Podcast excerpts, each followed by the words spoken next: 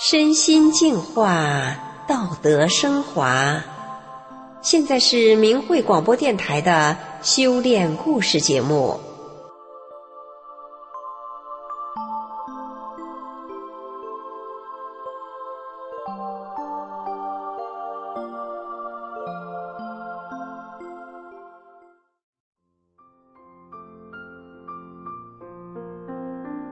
听众朋友。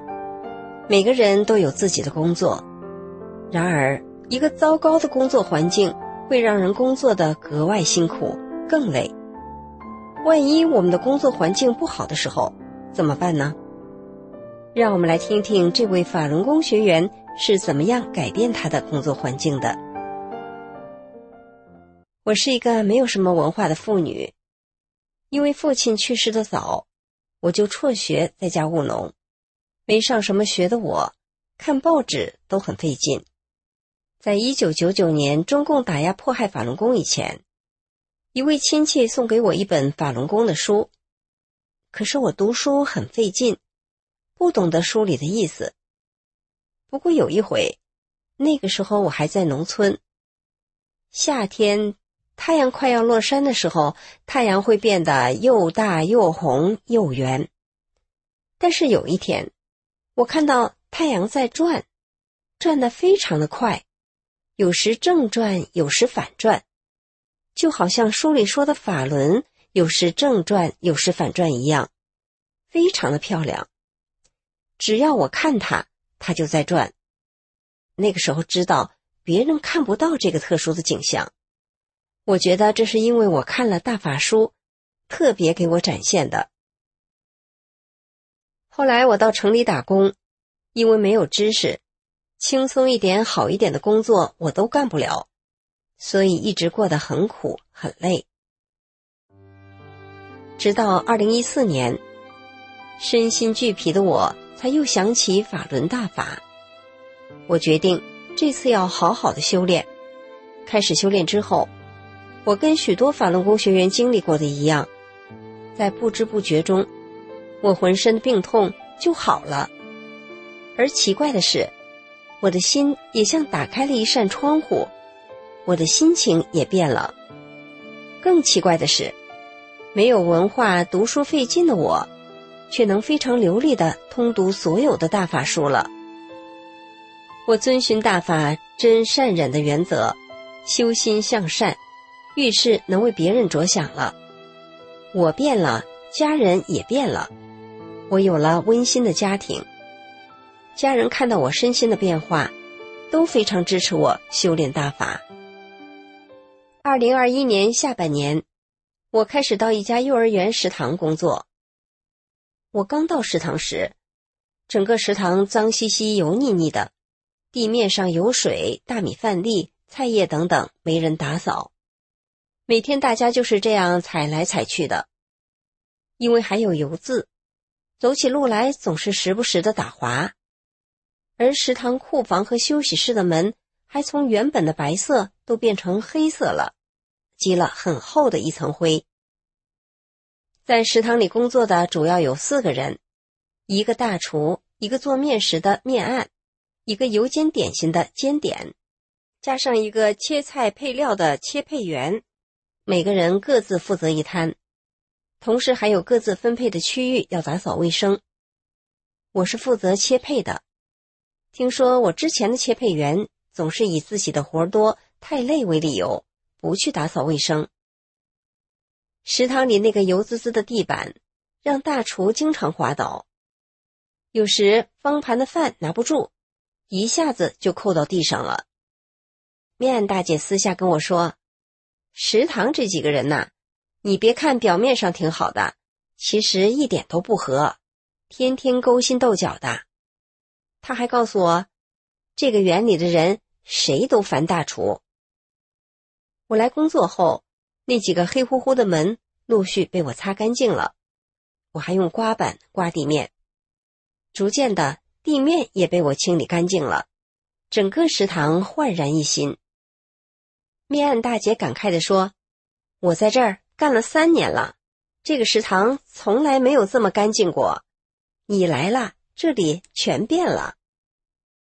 刚来上班的时候，面案大姐经常告诉我干这干那，还说这个活儿是你的，那个活儿是你的。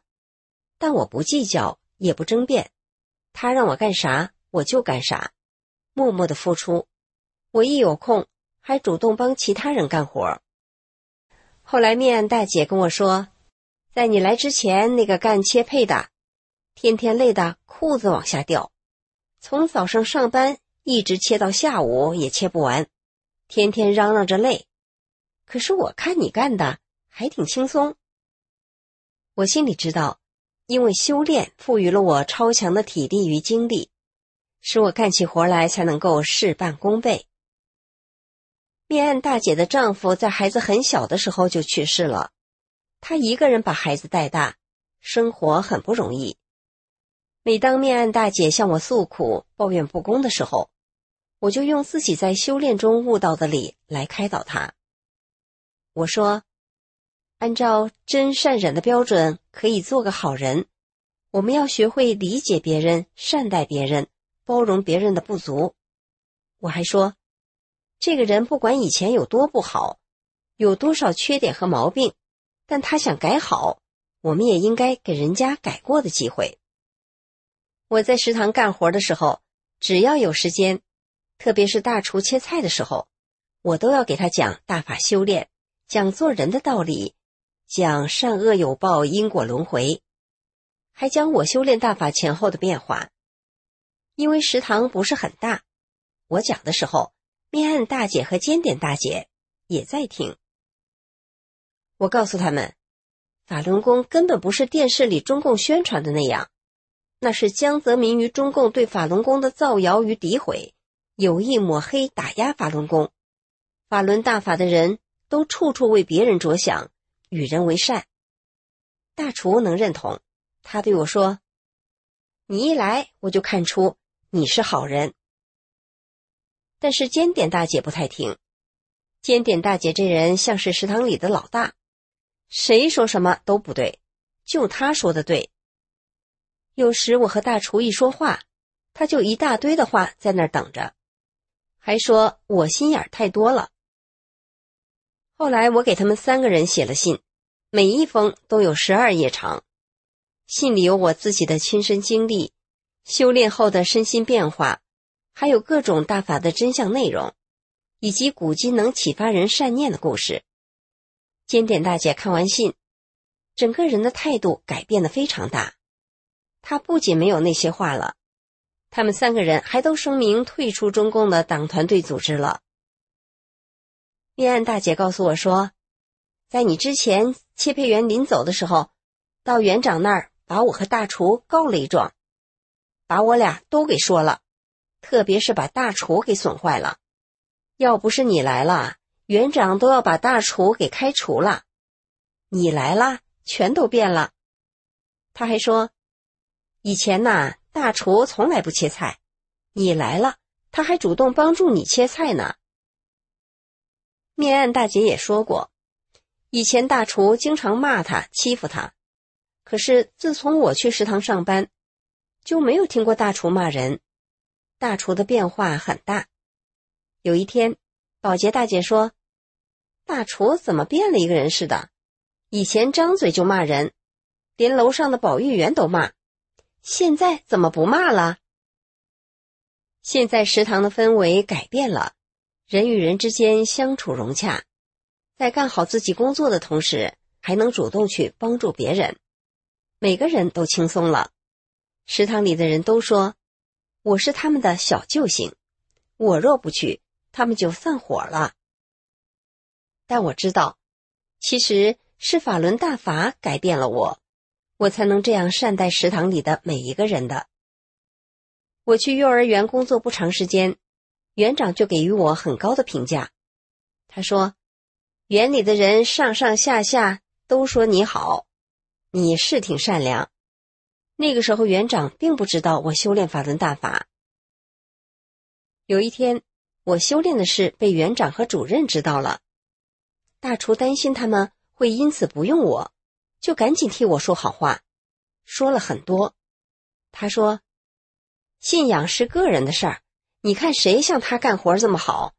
我都在这儿干了五年了，没有一个像他这么好的人，活干得这么好。”园长和主任听后没说什么，就走了。第二天早上，我一到食堂，就听大厨说：“哎呀，我昨天太顺了，今年的大葱和白菜这么贵，我买的还都非常的便宜。”又说：“我那套房子啊，一直都租不出去，我都想了，租不出去，这房子就只能再空一年了。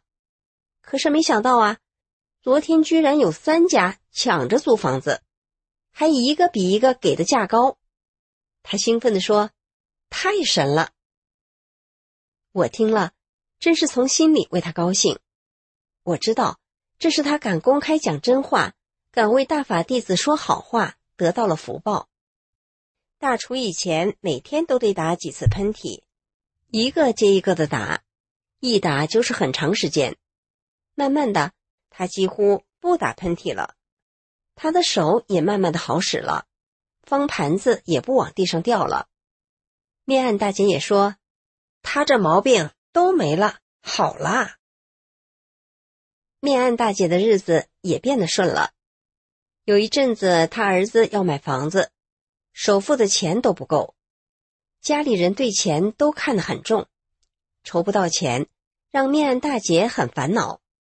突然有一天，他对我说：“家里居然拿钱交了首付，帮儿子买上了房子。”看到大家的变化，我深切的体会到大法书里说的“佛光普照，礼义圆明”。法轮大法给了我希望，给了我全新的人生，让我和家人、我身边的人都受益无穷。现在食堂大厨有时高兴了，会在食堂里大声的喊：“法轮大法好，真善人好。”听众朋友，我们都知道，启动善的循环就能使环境变好，只是通常我们付出了一次两次。万一得不到正向回馈的时候，就容易放弃了。而一个人能坚持为人好、替人设想，能宽容别人的人，这不正是他修养的体现吗？这或许是这个故事展现给我们的意义吧。您说是不是呢？今天的故事就到这里结束了，谢谢您的收听。